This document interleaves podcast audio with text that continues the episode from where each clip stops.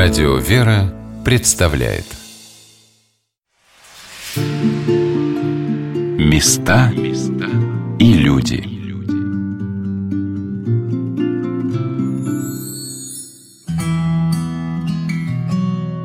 Более тысячелетия прошло с тех пор, как Святая Русь приняла крещение.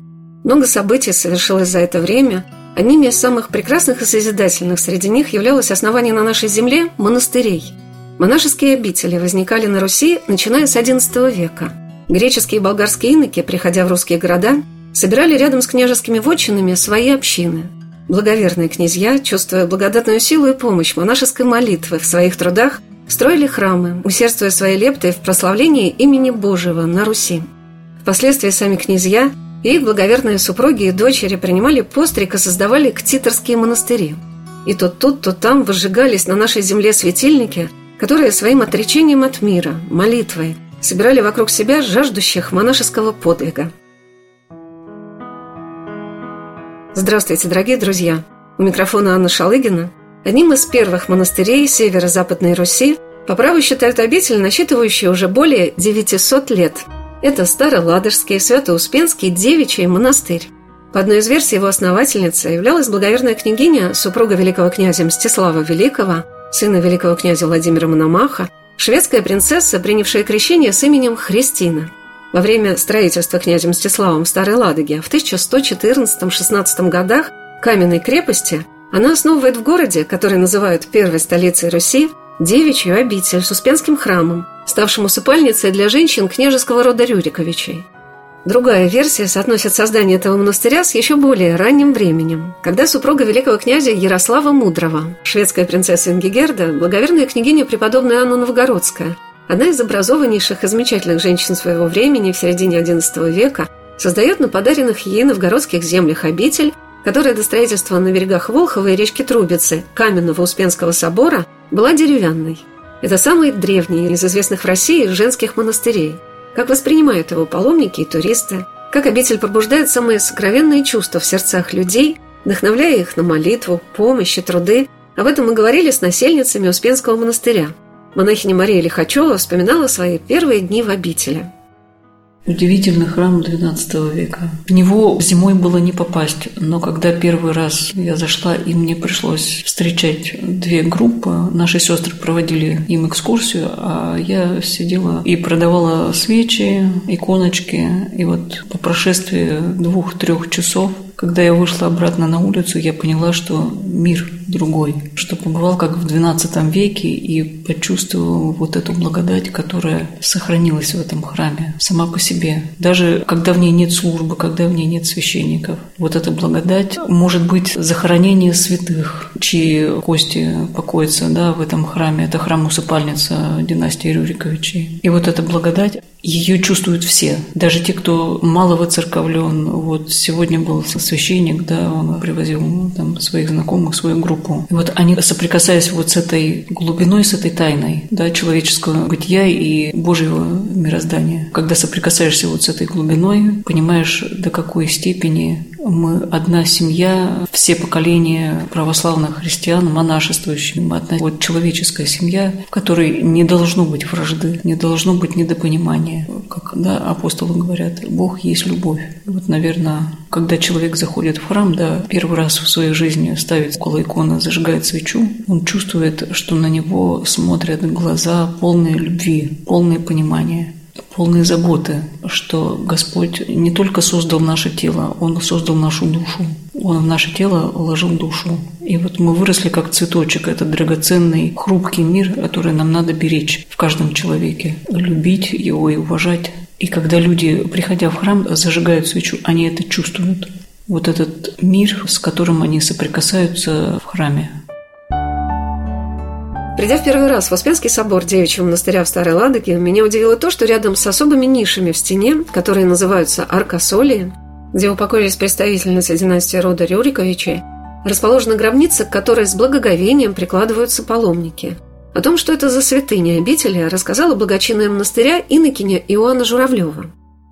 Вот за этой стеной, за северной, находилось большое монастырское кладбище, которое в 1925 году было полностью разрушено. Дело в том, что в 1918 году матушка Порфирия, игуменя монастыря тех лет, она написала прошение о том, чтобы из монастыря сделали детский дом. Она понимала, что монастырь ждут перемены, это года революции, начало, дабы пойти на опережение, она пишет такое прошение. Прошение это было исполнено, и с 1918 года монастырь перестает существовать как монастырь. Но монахи монахинь отсюда еще не выгоняют, потому что матушку Порфирию очень уважали люди высокостоящие, скажем так, и не трогали из-за уважения к ней. А матушка Порфирия представляется в 1924 году и сестер уже, которые здесь проживали, в 25-м году отсюда выгоняют. Кого-то отправляют в Никольский монастырь, кто-то уходит к своим духовным чадам жить. А кладбище монастырское, его полностью разрушают и разоряют. Земли перекапывают, делают на этой территории огороды. Памятники надгробные, плоские плиты, например, используют как подставки для уличных вазонов. Какие-то памятники выбрасывают прямо в Волхов целиком. Мы с вами пройдем, потом я покажу памятник как раз-таки той самой матушке Дионисии, при которой монастырь принимает общежительный устав. Делают здесь огороды и высаживают здесь разные овощи и даже арбузы растут. По старым фотографиям архивным там 50-х, 60-х годов сама видела, что капуста тут таких размеров растет, каких-то нереальных просто, гигантских. Соответственно, землю перекопали, и все останки, более-менее такие свежие, скажем так, они были разбросаны по территории всего монастыря, немного даже еще за пределами. И уже матушки современные, матушка Ангелина, Царствие Небесное, почившая, когда приехали с первыми сестрами сюда на восстановление обители, они находили эти останки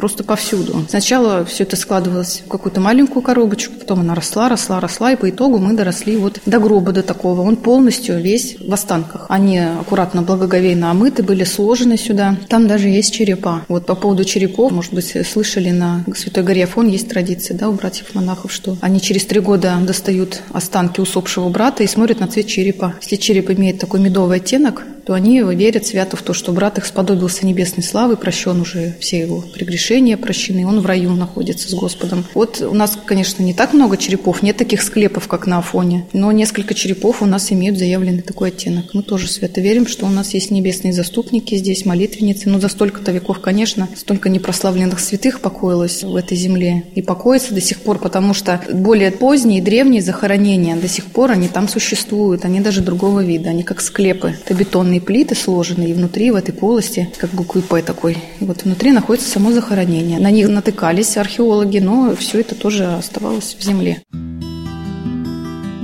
И так широко известно о том, какой вклад в развитие не только молодого русского государства, но и многих европейских королевских домов и Ромейского царства, которое лишь с 15 века стали называть Византией, сыграли дочери русских князей из рода Рюриковичей.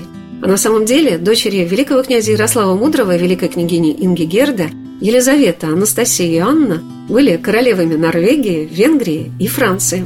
А дочери великого князя Мстислава Великого стали датскими королевами. Одна из них, Евпраксия, стала супругой императора Алексея Комнина в Царьграде. Но Староладожский Успенский девичий монастырь дал пристанище святой, которая воплотила в своей жизни самый высокий идеал русской женской святости – благоверных княгинь, печальниц за русскую землю – Недаром впоследствии, после ее прославления, она стала покровительницей супружества на Руси. Святая преподобная Анна Кашинская, великая княгиня Инокиня, нашла прибежище в Успенском девичьем монастыре, когда вместе с сыновьями Константином и Василием бежала в Ладогу из Твери, в годы, когда там свирепствовали татары. И в Успенской обители хранится память об этом пребывании, где приумножала свои молитвенные труды благоверная княгиня Анна – о том, как сохраняется память о святых покровителях Успенского монастыря, какие святыни находятся сейчас в обители, рассказала настоятельница Староладожского девичьего монастыря монахиня Ефросиния Берлизова – в первую очередь, конечно, мужчина великомученица Варвара, потому что она наша хозяйка и покровительница. Потом частица мощи Анна Кашинская с иконой и частица мощи Алексея Человека Божия, потому что рядом с монастырем у нас на кладбище есть храм Алексея Человека Божия, в котором мы служим поминальная суббота, Великом посту, Радонице, Троицкие, ну и вообще все поминальные субботы. Ну, иногда просто тоже служим там на кладбище. Он освящен в честь Алексея Человека Божия. Там икона и частица мощи. Частица мощи мощей преподобного Серафима Саровского и частицы многих других святых в отдельном ковчеге. И это тоже присутствие этих святых в нашей жизни, к которым мы обращаемся, к которым мы молимся, которые тоже помогают нам в разных обстоятельствах. Это всегда бывает. Мое знакомство с Успенской девичьей обителью Старой Ладоги началось с божественной литургии в Крестово-Воздвиженском храме, где я увидела над красивым ковчегом с частицей мощей святой старинную икону покровительницы монастыря великомученицы Варвары. Мне хочется рассказать про икону, которая висит над мощевиком. Достаточно большая икона, ростовая, необычная. Она не канонического письма, больше на картину даже похожа. Ее нам пожертвовали жители села Старой Ладоги. Она у них хранилась дома, но была в очень печальном состоянии и нуждалась в реставрации. Реставрацию совершили и поместили эту икону рядом вот с частицей мощей нашей покровительницы. Также рядом с иконой мы видим два киота висят на стене. Необычные, они полны украшений, а в верхнем киоте находится находится икона Успения Божьей Матери. Она тоже необычная, она вообще не писанная, а выполнена из меди, таким тиснением, и наверху даже остались фрагменты голубой эмали. Украшения здесь тоже не просто так. Это приношение благодарных богомольцев, которые были услышаны в молитвах к Пресвятой Деве Марии, Богородице, и приносили как бы в знак благодарности. Что-то дорогое сердцу, в первую очередь, да, какие-то свои украшения, крестики нательные, кольца. Вообще в больших соборах и храмах есть такая традиция, что накопленные вот такие приношения, они переплавлялись, например, для того, чтобы изготовить ризу для какой-то чудотворной или месточтимой иконы Божьей Матери или кого-то из святых. Камни драгоценные тоже обрамляли облачение, может быть, да, или ризу, какие-то фрагменты. Ну, у нас таких объемов нету, как вы видите, достаточно у нас и храм небольшой, и монастырь небольшой. Мы в таком формате решили все это выставить, просто в один кивот все не влезло, чтобы икону тоже не перегружать, ее повесили второй кивот, в котором висят эти украшения. Святая великомученица Варвара явила себя покровительницей монастыря благодаря одному чудесному случаю – когда настоятельница обители, которая в течение 44 лет возглавляла монастырь в конце XVIII – начале XIX веков, схиегуменя Евпраксия, очень почитаемая при жизни и после своей кончины, решила построить рядом с Успенским собором каменную колокольню. Молившись ночью от дарования средств для постройки, она увидела великомученицу Варвару, которая сказала матушке, что ей поручено покровительство девичьей обители, и чтобы она не волновалась о том, как дело возведения колокольни осуществится – на следующий день действительно в монастырь пришла помещица, жившая рядом, и принесла необходимую для строительства сумму. На хорах в Успенском соборе был построен предел великомученицы Варвары, а слава о подвижнице Староладожского монастыря с Егуменией в Праксии распространилась далеко за пределами Петербургской земли.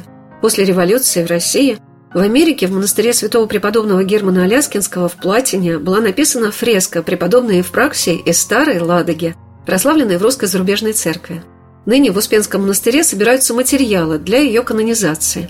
Я спрашивала насельниц обители, чем для них дорога матушка Евпраксия, что особенно удивительно для них в ее подвиге.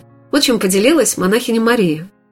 Самое, наверное, не то, что даже удивительно, насколько человек себя принуждал к молитве, да, что сперва, когда мы начинаем молиться, нам тяжело, нам трудно, нам... у нас звонит телефон, у нас мяукает кошка, у нас плачет ребенок, нам надо идти в магазин, надо позвонить на работу, надо куда-то идти, у нас очень много дел. И когда жизнь пролетает в суете, в делах, под конец жизни уже с возрастом, мы в последний момент только вспоминаем, что а Господь-то, Он ждал нас всю жизнь, ждал, терпеливо ждал. И он все ждет, когда мы к нему обернемся от своей суеты. И вот удивительное то, что человек, женщина немолодого возраста могла пройти такое расстояние пешком, только для молитвы. Она уходила далеко, глубоко в лес, старалась уединиться, старалась соприкоснуться с Богом потому что все внешнее оно мешало. И работы проводились, и хозяйственный двор, и куры, и козы, да. Оно все требует внимания, она уходила от суеты, от шума для молитвы. И вот этот подвиг,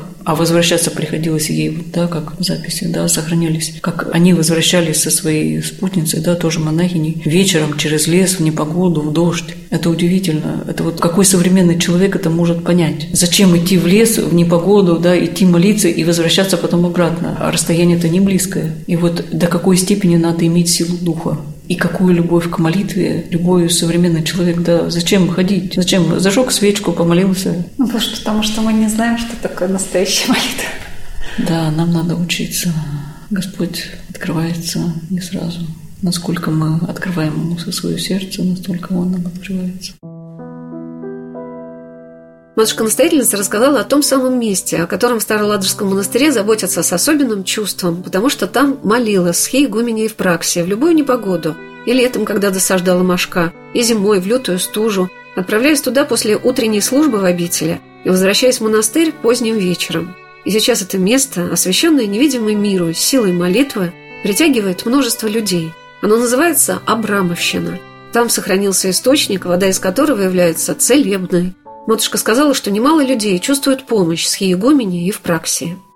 Конечно, самим процессом канонизации мы постепенно будем заниматься, безусловно, потому что есть очень много свидетельств от людей, даже в наше современное время. Очень многие люди присылают даже на почту какие-то сообщения о том, насколько помогла матушка в практике своими молитвами. Причем это не какие-то там фантастические истории, а простые обычные житейские истории, когда у человека что-то в семье устроилось, где-то он получил какое-то исцеление, где-то получил духовное облегчение в душе. И это все очень простые жизненные истории, но действительно очень проникновенные. И видно, что люди пишут от чистого сердца, и они чувствуют это. То есть они понимают, откуда источник этой помощи исходит. Обычно человек всегда чувствует причины и следствия, да, подсознательно даже.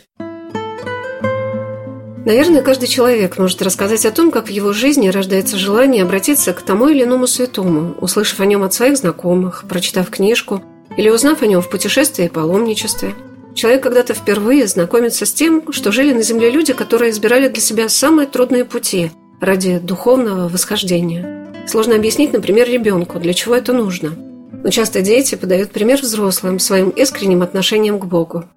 Родители, приходя к нам, часто говорят, что как жалко, что дети в этом возрасте не понимают, что от них требуется, скажем так, в дальнейшем. Ведь наш ребенок – это человек, который должен молиться потом за наш род. Когда мама говорит ребенку своему, что я заболею, я состарюсь, а мой ребенок должен уметь за меня молиться. Кто же за меня будет молиться в старости, когда я заболею? То есть ребенок, пусть ему будет там лет 10-12, да, если вот сейчас время такое, да, непростое, ребенок, когда у него маму вкладут в больницу, ребенок сам осознанно приходит, покупает свечу, да, подходит к иконе и начинает просить у Господа помощи, чтобы в Господь маму исцелил. То есть вера в душе у каждого человека вне зависимости от его возраста, вне зависимости от его крещен он или не крещен. Даже бывают некрещенные дети приходят, спрашивают. Это удивительно. У нас вот как-то приходил в монастырь мальчик с девочкой. Мальчику лет семь, девочке лет пять. Они осознанно покупали свечки, подходили к иконам, прикладывались, молились и уходили без родителей. Это вот где-то вот мы замечали на протяжении месяца. Очевидно, семья потом куда-то переехала, приезжали, очевидно, на лето. И вот старший ребенок водил маленького. То есть дети осознанно приходили сознательно. Очень удивительно бывает встреча вот с тем сокровенным, которое в сердце у каждого.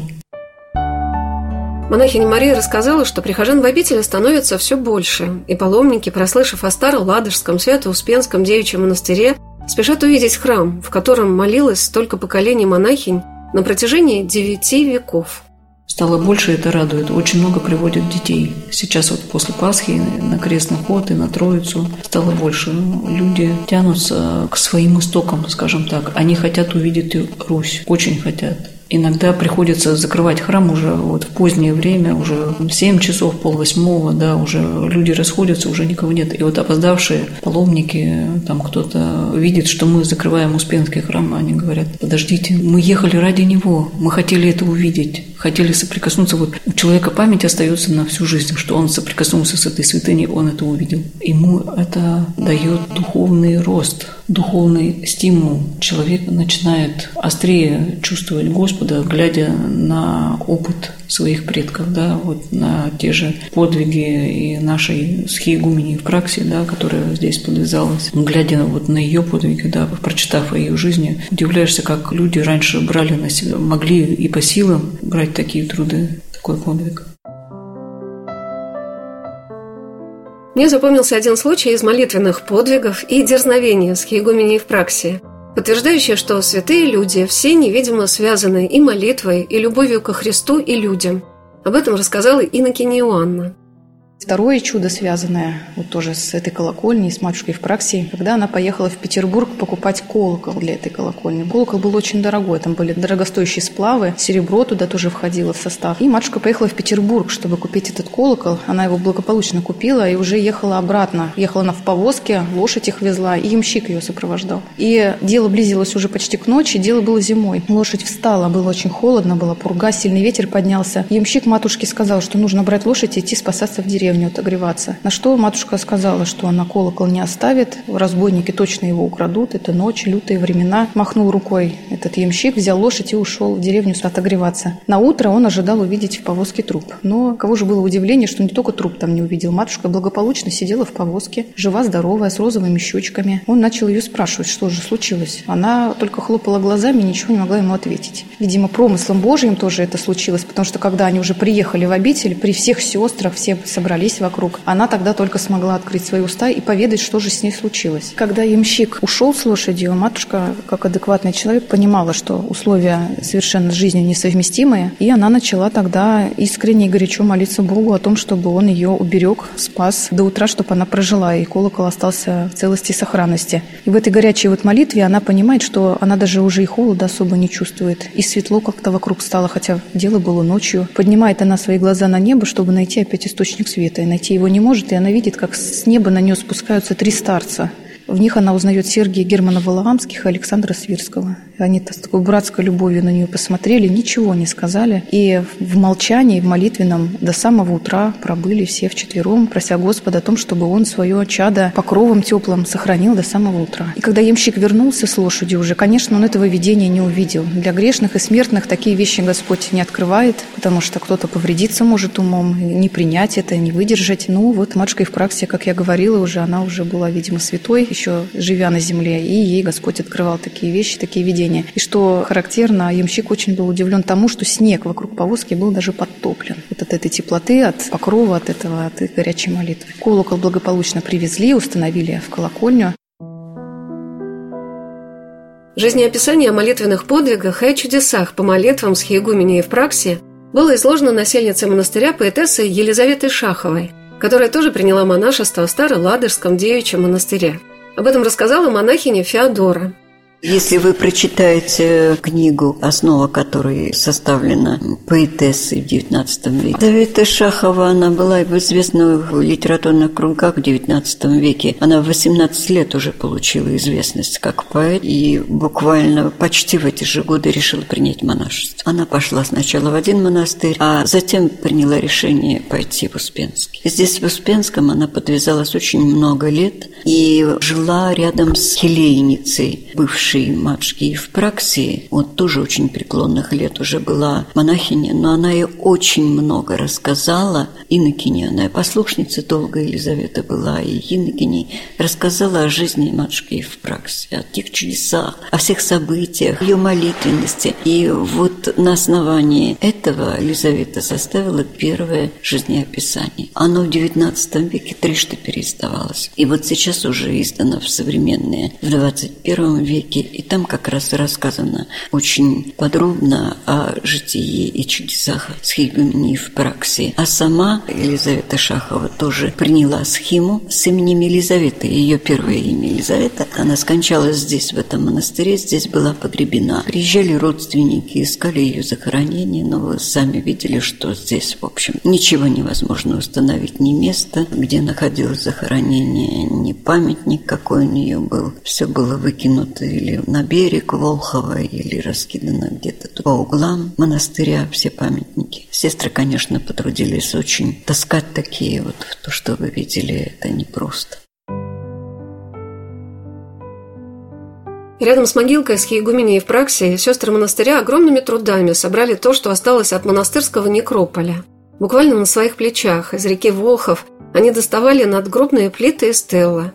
Иннокене Иоанна показала памятник игумене Дионисии Аносовой, при которой в конце XIX века был создан монастырский ансамбль, построено двухэтажное каменное здание для сестер обители, корпус для женщин, посылаемых в монастырь на исправление, и новый больничный корпус с крестовоздвиженским храмом внутри. Иннокенианна рассказала, как начались богослужения в обители, когда сюда приехали сестры во главе с первой настоятельницей монастыря в 2003 году, игуменей Ангелиной Васильевой. Первые богослужения совершались в коридоре Крестовоздвиженской церкви. Там, конечно, на первом этаже, где исторически был храм, была церковь, а богослужения не было возможности совершать, потому что там был спортивный зал, там шведские стенки по стенам висели, баскетбольное кольцо, пол разрисован, ну, обычный физкультурный зал, все видели. И совершались службы на втором этаже в коридоре. Раз в месяц священник приезжал сюда и совершал литургию, причащал сестер. На старых фотографиях, конечно, ну, страшно взглянуть, потому что все это было в очень печальном состоянии. Ну вот здесь вот такая интересная территория, вся какими-то холмиками. Да, мы сейчас с вами идем по бывшему устью реки Грубицы. Раньше здесь речка протекала до начала 20 века. В начале 20 века ее ход перекрыли. Она впадала в Волхов перед зданием, перед вот этим разрушенным. И второй рукав уходил, огибал это здание, то есть здание стояло как на островке. Начали проводить здесь канализацию и перекрыли полностью ей ток. А эта речка раньше на самом деле разделяла два монастыря. Вот сейчас мы пришли на территорию бывшего мужского Семеновского монастыря, который был шведами в начале 17 века полностью уничтожен. Братья была убита вся, мужчин живых не оставляли. Монастырь разграблен, Успенский монастырь тоже пострадал, но сестры успели разбежаться, никого не убили. Есть предположение, что шведы дали фору, скажем так, нашим сестрам, потому что к солидарности наша основательница была шведкой по происхождению. Возможно, а возможно и нет. Возможно, по милости Божией просто они успели все уйти, никто не погиб. Потом наши земли объединили незадолго до того, как к нам приехала Евдокия Лопухина. Построили здесь дом келью, вот этот, в котором она проживала. И больничный корпус исторический, вот, который был построен, церковь крестовоздвижения была домовой для того, чтобы все сестры в молитве не расставались. То есть молодые сестры, кто в силах был, они не молились дальше в Успенской церкви, а приходили сюда к своим сестрам во Христе, немощным, и чтобы вот в едином духе молитвенном всегда быть вместе. Там такие балкончики внутри есть. Матушки, кто был в силах, могли выходить на эти балкончики, кто уже был, конечно, совсем прикован к постели, оставался в кельях своих больничных. Там есть двери, окна большие, они открывались настежь во время службы. Акустика там достаточно хорошая, и сестры были в молитве все вместе. И батюшка потом ходил и причащал всех монашествующих святых христовых тайн с чашей. Беседуя с матушкой-настоятельницей женского монастыря в Старой Ладоге, монахиней Ефросиньей Берлизовой, я поняла, что об этом месте не так много известно современному человеку. С одной стороны, древняя крепость, которую начал возводить на этих рубежах еще князь Олег Вещий. С другой – таинственное средоточие множества монастырей, среди которых Успенский монастырь к XIX веку был единственной женской обителью во всей Петербургской епархии, где подвязалось до 200 насельниц. Оставайтесь на радио «Вера». Через несколько минут мы продолжим нашу программу о Староладожском, Свято-Успенском, Девичьем монастыре.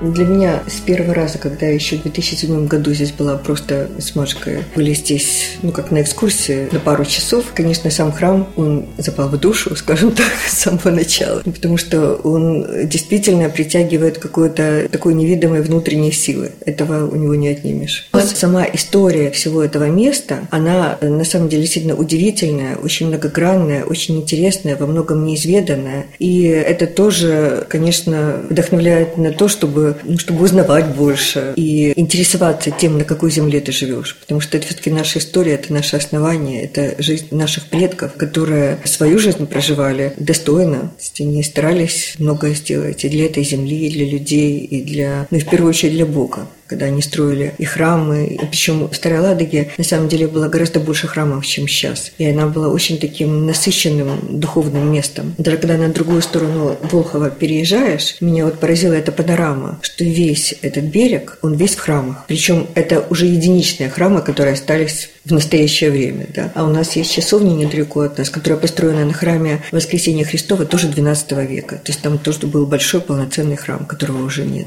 И исторически, когда вот знакомишься с историей, видишь, что здесь было много таких сооружений. И люди были, ну, как в прежние времена, благочестивые люди, они, безусловно, старались построить какой-то храм в честь или святого, или какого-то события, или просто как свой дар в благодарность там Божией Матери, или Спасителю, или какому-то там событию, которое происходило в их жизни. И самое главное, что люди молились в этих храмах, они не стояли пустые. Каждый храм был наполнен живым присутствием.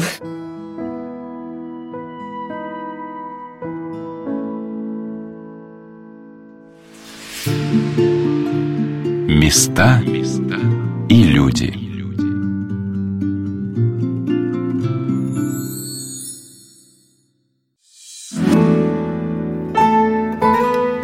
Радио «Вера» представляет Места и люди.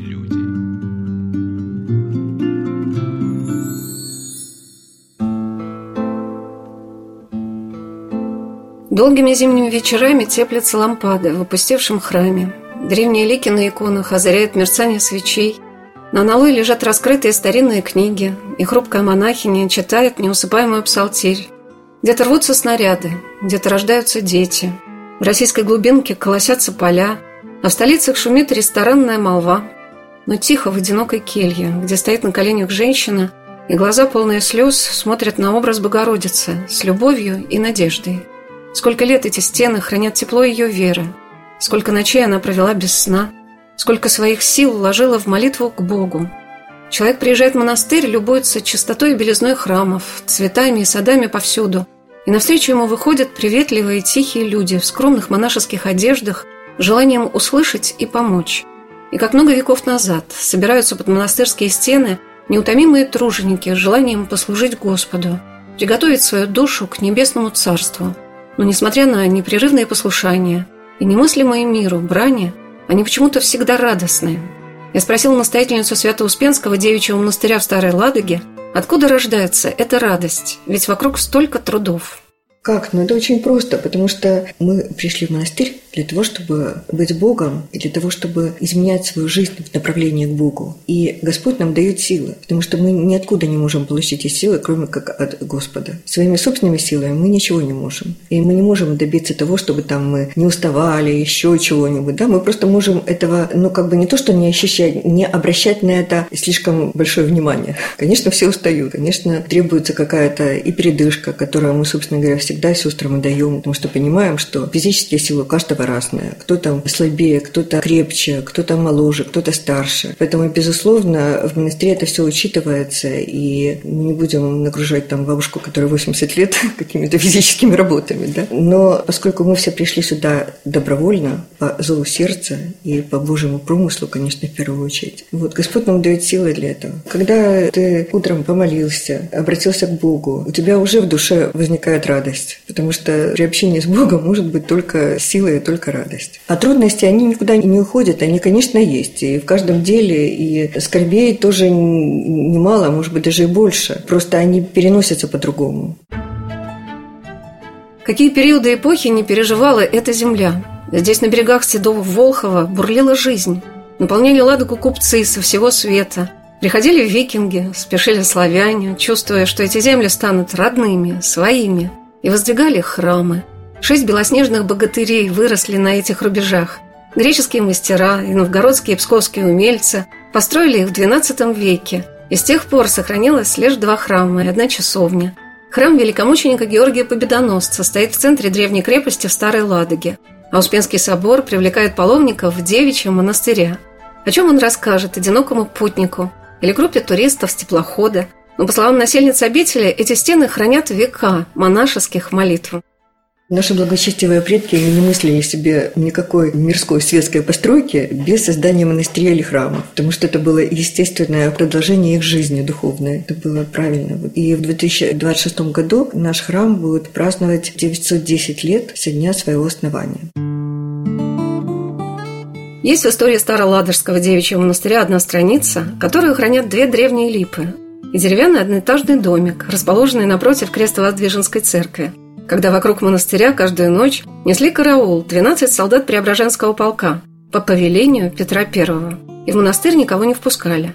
Об этом рассказала благочинная монастыря инокиня Иоанна Журавлева – Отсюда хорошо открывается вид на два дерева, две старые липы. Вот одно мы видим цветущее, и рядом там находится дерево уже совершенно сухое. Этим липам практически 300 лет. И высадила их своими ручками последняя русская царица и первая супруга Петра I Евдокия Пухина. Тоже историческая личность такая. Была она сослана к нам в обитель из Суздальского монастыря, где была пострижена насильно выночество с именем Елена. И прожила она у нас вплоть до самой смерти Петра, до 1725 года года. Прожила 7 лет в обители. Приехала она сюда не одна, приехала она в сопровождении 20 человек. Это был ее конвой, который охранял ее день и ночь, следил, чтобы, не дай бог, никто ни с ней не общался, ни она никому не подходила. И вот одним из немногочисленных развлечений ее было то, что она высадила здесь целую липовую аллею. Но до наших дней дожили всего лишь там, ну, два уже тоже не скажешь дерева, одно. И проживала она в домике, который отсюда виднеется. Видите, деревянный домик одноэтажный. Домик, конечно, отстроен заново. До наших дней он бы просто не дожил. Но он стоит прямо на том самом фундаменте, повторяет ту же форму. И ей построили как раз-таки этот домик, в котором никто не жил незадолго до ее сюда приезда. Куда она потом делась? Потом ее отправили в Шлиссельбург и после уже в Москву, в Новодевичий монастырь, где она и скончалась. Обвинения были все сняты, конечно, с нее. Петр скончался, обвинения автоматически были сняты. Вокруг этого домика даже был поставлен, представляете, по приказу Петра чистокол из бревен высотой в 2,5 метра в два ряда, практически вплотную. И очень долгое время после смерти Петра сестры не знали, что делать с этим забором. Можно ли его трогать, можно ли его сносить. Все боялись, а вдруг последует какое-то наказание даже, ну, с учетом того, что Петра уже в живых нету. И с течением времени просто он сам подразвалился, и потом сестры его растаскали на дрова, скажем так. Но он очень долгое время стоял как памятник бывшей тюрьмы, скажем так, такой внутри монастыря. Известно, что император Петр I посещал свою первую супругу Иннокеню в девичьем монастыре. Даже привозил ей припасы и любил побеседовать с черницей по неволе. Может быть, царственная узница, жившая под стражей в одинокой келье с карлицей-служанкой, натолкнула на мысль привозить сюда впоследствии женщин, подпавших под наказание, и налагать на них церковную эпитемию с целью исправления. Об этом хранит память почти разрушенный корпус, в котором они проживали.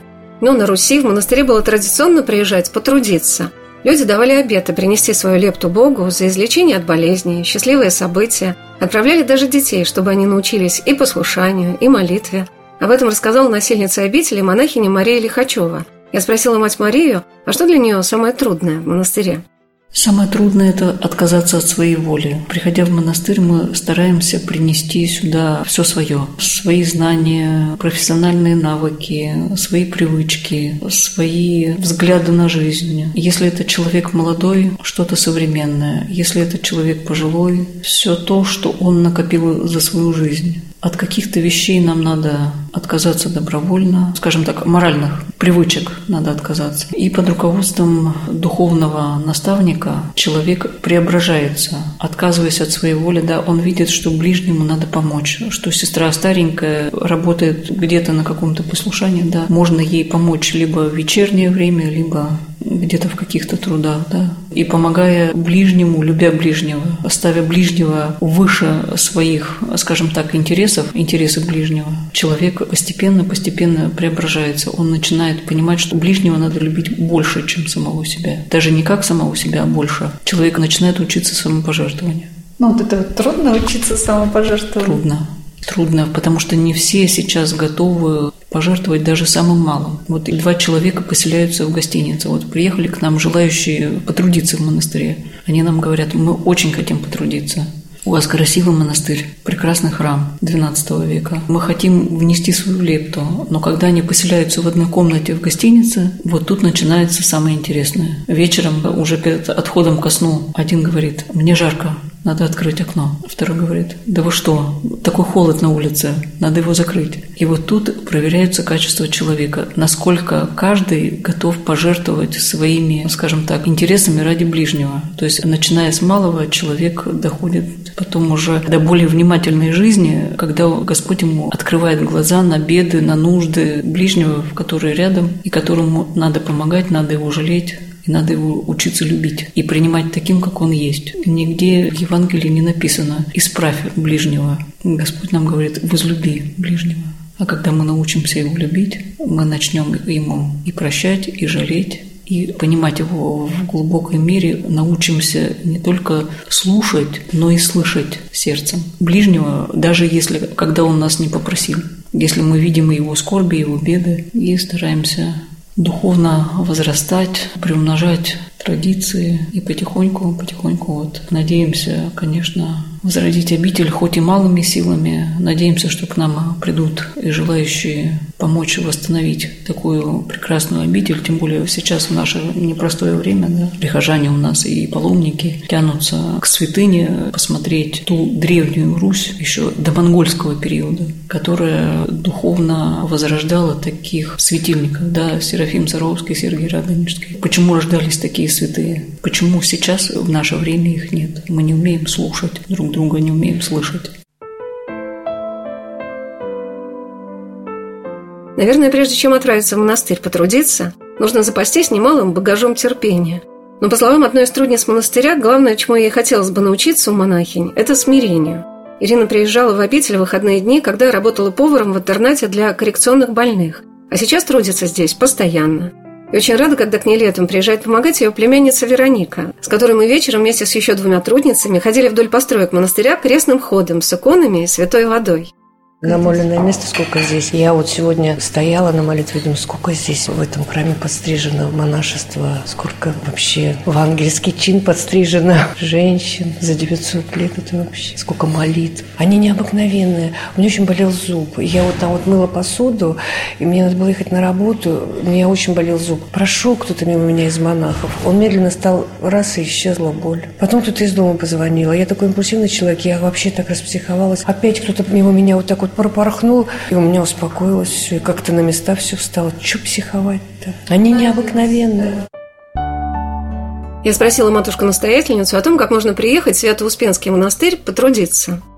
Спаси Господи, нам помогают вот и прихожане, и местные паломники, просто люди приезжают тоже пожить, потрудиться, некоторые волонтеры приезжают. Конечно, хотелось бы, чтобы приезжали чаще, но мы благодарны и тому, что есть. У нас есть сайт, у нас есть страничка ВКонтакте. ВКонтакте там указаны телефоны, по которым можно позвонить. Есть там можно позвонить, сестры ответят. Если человек хочет, например, приехать в монастырь потрудиться, или просто приехать на экскурсию заказать, или приехать одним днем самому пройти, посмотреть, то пожалуйста, можно всегда позвонить, сказать свою просьбу, и мы уже тогда подскажем, как это лучше сделать. К нам же приезжают люди, и приезжают действительно, некоторые хотят там пожить недельку, некоторые хотят две недели пожить, кто-то хочет и месяц. Но это все очень индивидуально. И, конечно, надо вначале познакомиться с человеком, понять, вот, что его конкретно привело, с какой целью он приехал. Да? Это все очень такие важные, тонкие моменты. Но люди приезжают, они трудятся, и многие получают действительно душевную огромную пользу, потому что, во-первых, конечно, у нас монастырь не городской.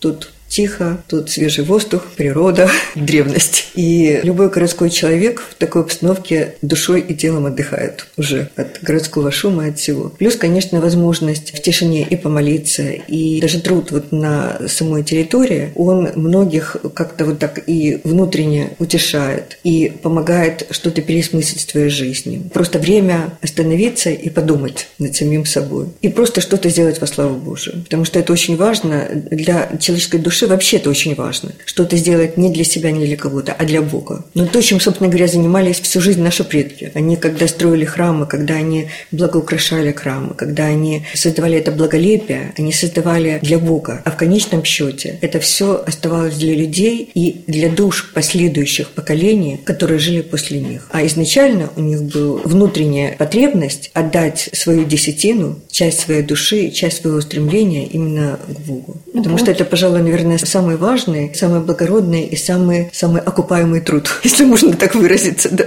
Он самый плодотворный, потому что самое главное в человеке – это его душа. И когда душа пребывает в покое в мире, в мире самим собой и с окружающими, конечно, она тогда счастлива. А можно это обрести только прикоснувшись к божественной жизни и благодати. И через какое-то жертвенное действие тоже.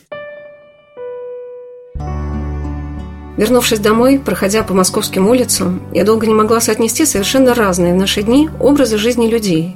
Военные события, монастырские труды, ресторанный бум в столице. Наверное, так было всегда, но почему-то казалось, что там, на берегах Волхова, что-то происходит по-настоящему, и трудно, и красиво одновременно. Живая жизнь, рядом с Богом. Вечером накануне праздника Святой Блаженной Ксении Петербургской служили ей акафист в древнем Успенском храме – и после службы все вспоминали, как блаженная Ксения несла свой подвиг любви, молясь за своего супруга. Я спросила матушку, можно ли воспринимать поездки в монастыри в наши дни как жертву, как труд для своих близких, ради их спасения и помощи.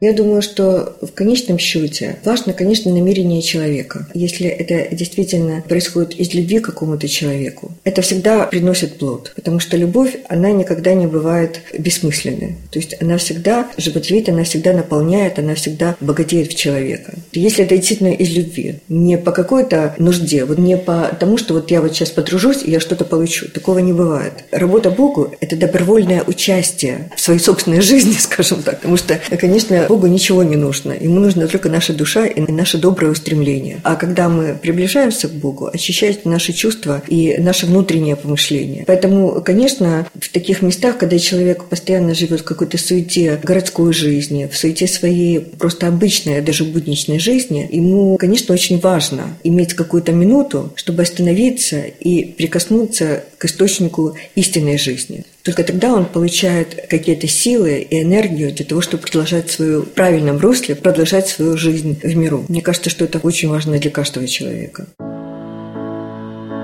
Сегодня на «Волнах Радио Вера» мы рассказываем о Староладожском Свято-Успенском девичьем монастыре, расположенном в одном из интереснейших мест на русской земле, в двух часах езды от Санкт-Петербурга. Старая Ладога, в словам многих, и колыбель, и начало, и первая столица, и основание России.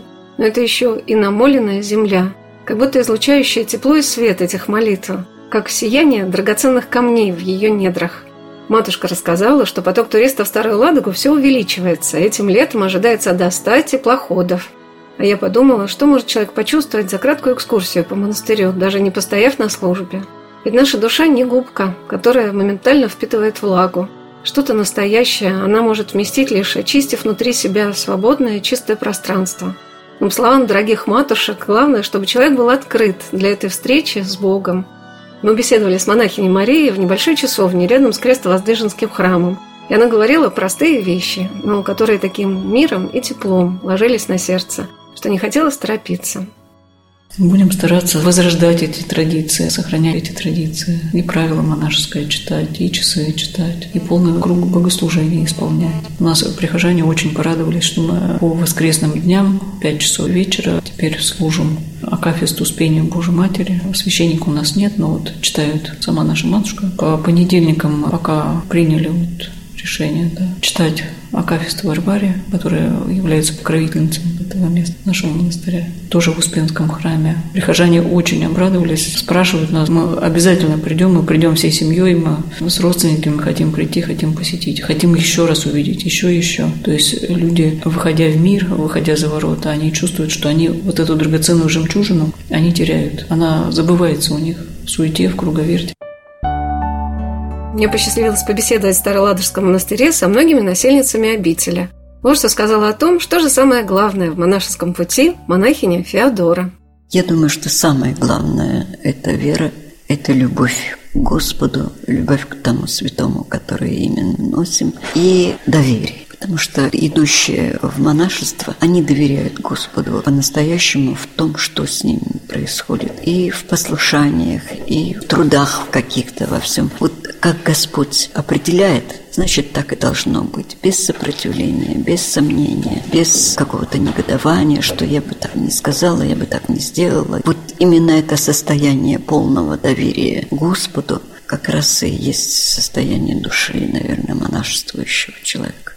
И в те времена, и сейчас. Другое время. Сейчас, конечно, тем более, когда такие малонаселенные монастыри, обязанностей послушания очень много. Если раньше из семьи обязательно первенцев девочка и мальчика фактически обещали Господу, то есть они шли в монастыри, кто-то вдовами шел в монастыри, сохранять девством. Сейчас кто идет в монастырь. Все настолько заняты собой, своей жизнью, что не до Бога. Он, наверное, есть. Он есть. Он у меня в душе, как говорят. Но по-настоящему поработать Господу, по-настоящему помолиться именно в монастыре, будучи уже в остроге, редко у кого появляется такое желание. Это очень обидно. Но, наверное, такое время, в котором мы живем сейчас. Я спросила мать Феодорова, чем отличается наше время от тех далеких веков, когда на одном берегу Волхова было шесть монастырей в небольшом селении Старая Ладога, а седьмой на берегу напротив. Знаете, люди раньше были настолько верующие, что они успевали прийти на раннюю литургию, до этого успеть сделать домашние дела, а затем трудиться весь день на своих основных занятиях, потом вечером идти еще в храм на вечернюю службу. И все это было полно доверием Богу. То есть люди под покровом Божьим жили и Божьей Матери. Поэтому, наверное, все было не так радостно, может быть, но тем не менее все было гораздо проще и надежнее, как в строительстве храмов, так и в устроении собственной жизни, семейной или трудовой, или, наверное, они доверяли Богу, поэтому им было проще жить. Сейчас, получается, на свой разум, так нам психологи... Да-да-да, да, да.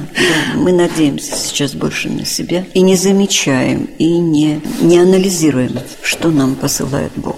Да, их отличала в первую очередь вера, а вера обязывает и жизнь устраивает себе по вере. Думается, что современному человеку свойственно не только анализировать, но и ставить под сомнение многие вещи – что является уже нашим отступлением от истины. Ведь человеку во все времена онтологически было свойственно понятие Бога. Он жил, прекрасно осознавая, что все движется по божественному промыслу. Но всегда в монастырях, видя радостных, уверенных в своем пути людей, хочется у них узнать, а что же для них самое тяжелое. Об этом я спросила Инокиню Иоанну. Ну вот что самое трудное в монастыре? Смиряться. Ну, вот это такое вот слово очень сложное, как бы. Хорошо, что оно означает? Не обижаться, когда обидно. Промолчать, когда хочется сказать. Это самое основное я назвала сейчас. А все физический труд это не трудно. Ну, пока у тебя есть силы, конечно же. Мне легко говорить, потому что они у меня есть. Кому-то уже, конечно, тяжело какие-то вещи делать. Но самая тяжелая работа духовная работа. Работа над собой. Видеть грехи в себе, а не в сестре. Исправлять себя, а не сестру. Это самое сложное. Иногда невозможно. Но опять-таки, если есть желание, и ты прибегаешь к Господу с этой просьбой, Господи, помоги мне, я не могу. Не могу простить, не могу там не обижаться. Господи, ты приди и прости за меня. И приходит, и прощает за тебя, и помогает. И в этом как раз-таки мы видим присутствие незримое Божие, который вот он в тебе находится, и он за тебя делает всю самую трудную работу. А тебе остается только, кстати, смотреть и благодарить, потом плакать. Ни разу я еще не ехала из монашеской обители, не получив подарок какого-то очень нужного в данное время моей жизни урока. Наверное, это и есть самое главное. Зачем нам сегодня нужно приезжать в монашеские обители? Чтобы чему-то научиться. Ведь если человек оставляет мир, Господь, несомненно, открывает ему правильный взгляд на такие простые, казалось бы, вещи, которые часто лишают нас душевного мира. Что же приводит человека в монастырь? Любовь к Богу, да, других причин нету. Другие причины, если они есть, они не позволяют задержаться, потому что искушение есть. И если ты Бога не любишь, а себя больше любишь, то высок шанс сорваться, все бросить, скажем так, да, и уехать куда-то в другое место. Никто не застрахован ни от чего. Все мы падаем, все мы грешим, спотыкаемся, но в любом случае у нас всегда есть возможность от Господа данная нам, да, это исповедь, покаяние. Упал, покайся, поплачь, вставай ползи вперед к цели, к единой. У каждого христианина цель одна – соединиться с вожделенным своим источником любви с Господом. Таким вот познанием этого удивительного дара от Бога всему человечеству и посвятили мы наши беседы на берегах Волхова в первой столице Руси, Старой Ладоге, где еще в восьмом, девятом, десятом веках жили бок о бок представители очень многих народов со всех концов света – это подтверждается бесчисленными археологическими находками. Получается, что Господь пришел с этой заповедью «любите друг друга, люби ближнего своего, возлюби Господа». То есть да, вот да. один и тот же глагол «любить, любить, любить». Прощать, Этому надо прощать, учиться. да, обязательно прощать. Мы не все готовы прощать и понять. Мы сердимся, да, ругаемся, там, воюем, да, вот, казалось бы, да, мы все люди, ведь Господь у нас удивительный художник, ведь надо создать цветочек, травинку, надо создать и воробья, и ворону, да, и голубя, и человека, ведь мы одинаковые, у нас два глаза, один нос, один рот, голова, руки, ноги, а какие мы разные – и души у нас разные, и привычки разные. А Господь создает каждого с любовью и пытается научить нас любви, заботе друг о друге. Если мы этому научимся, если мы научимся это видеть друг в друге, ту, скажем так, горящую свечу, в которую в душе каждого человека, да, вот эту святыню, и научиться беречь ее не только в себе, вот эту горящую свечу, да, но и этот огонек в душе ближнего, чтобы, чтобы его не задуть, да. чтобы душа не погибла. Можно сказать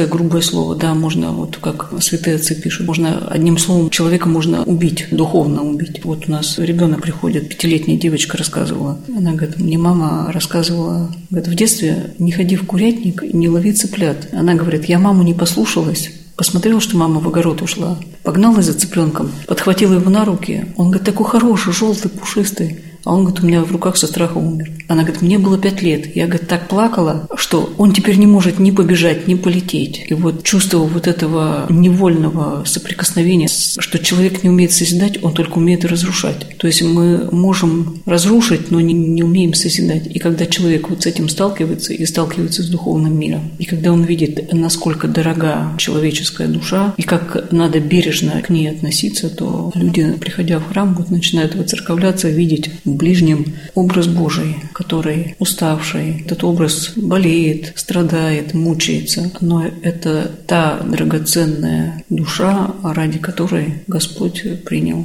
смерть на кресте. Научиться любить, прощать, терпеть, молиться. Такое ответственное послушание легло на плечи современного монашества, которое несет на себе все боли и горести нашего времени. Каждое утро и каждый вечер – перечитывая сотни синодиков за нас и наших близких, больных и страждущих, воюющих и падающих, растущих и созидающих наш мир с просьбой его не оставить, а покрыть своим небесным миром и любовью к Богу, всем святым и пречистой Деве, как и всегда это было на Руси.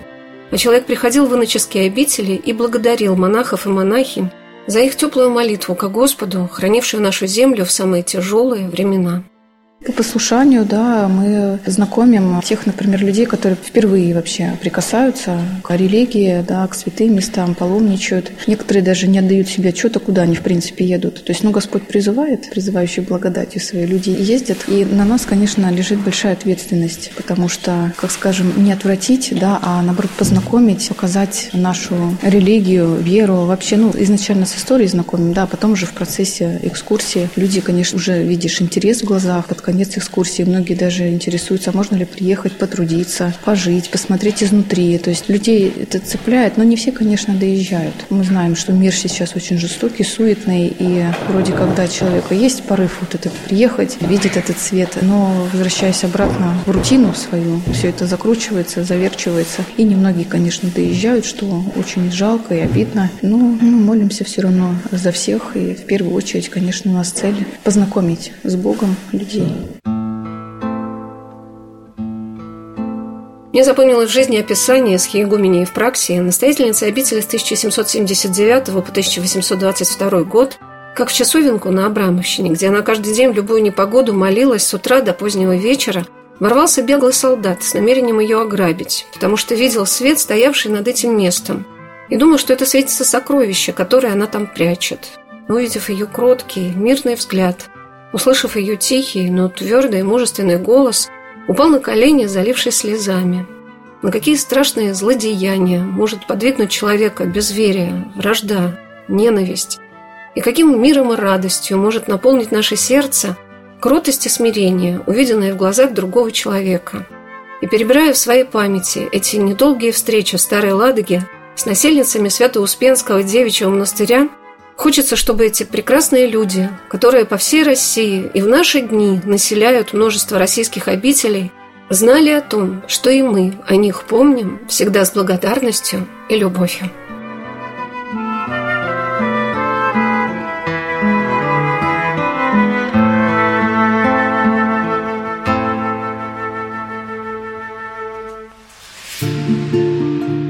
Места